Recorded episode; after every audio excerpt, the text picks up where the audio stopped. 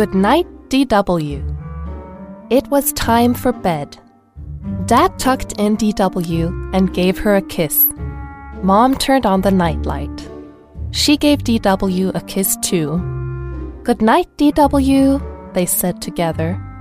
DW tried to fall asleep, but she couldn't. She was wide awake. Is anybody out there? She called. Arthur came in. What's the matter? He asked. I can't sleep, said DW. When I can't sleep, I think about one of the Bionic Bunny's adventures, said Arthur. That always tires me out. I bet the Bionic Bunny has trouble falling asleep, said DW. He must have a lot on his mind, too. Arthur rolled his eyes.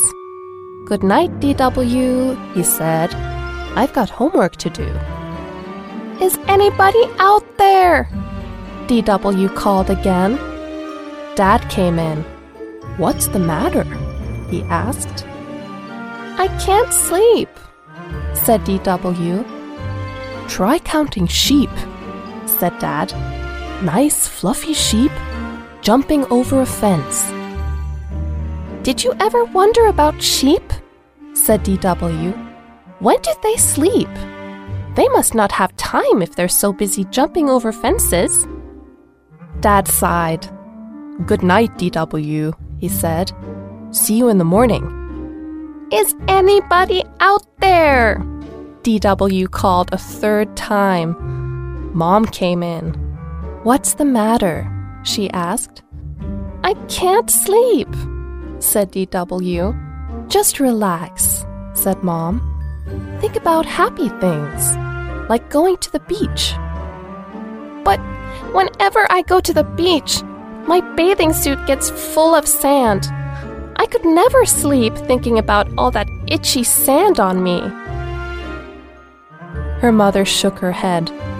Good night, DW, she said. Close your eyes. DW closed her eyes. She tried thinking about the bionic bunny, and the beach, and fluffy white sheep. But of course, none of it worked. Is anybody out there? This time, everyone rushed in together. What is it now? asked Dad. How do you expect me to sleep? said DW. The wind is blowing, bed is creaking, and Kate is making weird sounds. DW stopped to blink a few times. Besides, a tree could fall on the house, and there could be a monster under the bed, or in the closet, or both.